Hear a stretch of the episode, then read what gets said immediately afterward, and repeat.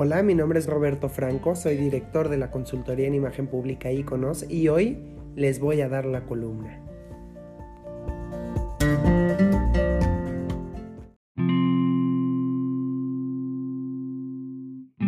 De la gloria al pozo, Emilio Lozoya. Yo no me fugué, le dijo enfático Emilio Lozoya Austin, exdirector de Petróleos Mexicanos al Ministerio Público de la Federación, quien lo acusó de haber huido de México y ocultarse en España. Para aquellos que no conocen a este exfuncionario de alto nivel, Lozoya Austin es hijo de Emilio Lozoya Talman, quien fue secretario de Estado en el gobierno de Carlos Salinas y nieto de Jesús Lozoya Solís, exgobernador priista. Emilio Lozoya Jr. es licenciado en Economía por el ITAM y licenciado en Derecho por la UNAM, con maestría en Administración Pública en la Universidad de Harvard. Actualmente cuenta con 47 años de edad y se encuentra en México tras ser arrestado en Málaga por presunta delincuencia organizada, cohecho y operaciones con recursos de procedencia ilícita. Estas acusaciones empiezan cuando el periódico brasileño O Globo reveló que la empresa petrolera Obedrecht le habría dado 10 millones de dólares a él por una licitación de 115 millones, básicamente el 10%. Después de ser arrestado en Málaga, llega a México y tras aseverar que estaba enfermo, le dieron el privilegio de utilizar una pulsera con GPS, la cual garantizaba que no se perdería nuevamente. Sin embargo, hace unas semanas, la periodista Lourdes Mendoza, y escuche bien esto, a manera de venganza por haberla difamado en un documento que fungió como declaración, tomó un video de él cenando en uno de los restaurantes más exclusivos de la Ciudad de México. Y no, no está mal comer, ni tampoco lo tenía prohibido. Lo que está mal es ser cínico e ir a lugares públicos cuando en teoría deberías estar en tu casa y en reposo. Porque si tienes la capacidad de ir a cenar y echarte unas copitas, pues también puedes ir al Ministerio Público y afrontar tus pendientes judiciales, ¿no?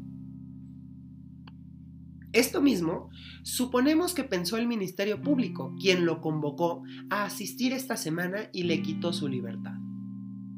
La imagen de Lozoya Austin por el momento es prácticamente insalvable, a menos de que compruebe que no tomó un peso o que no huyó.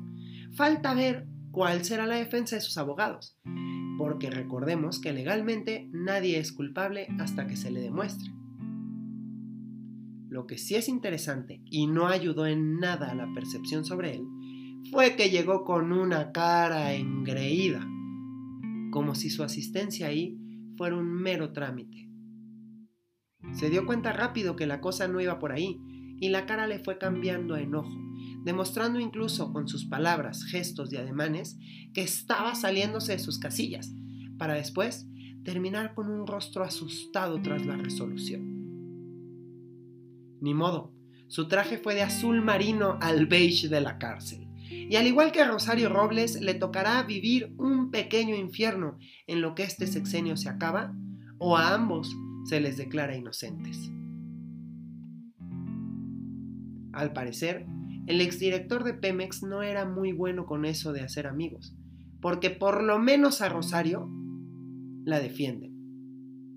Pero en el caso de él, Nadie, pero nadie ha metido las manos al fuego y realmente dudo que pase.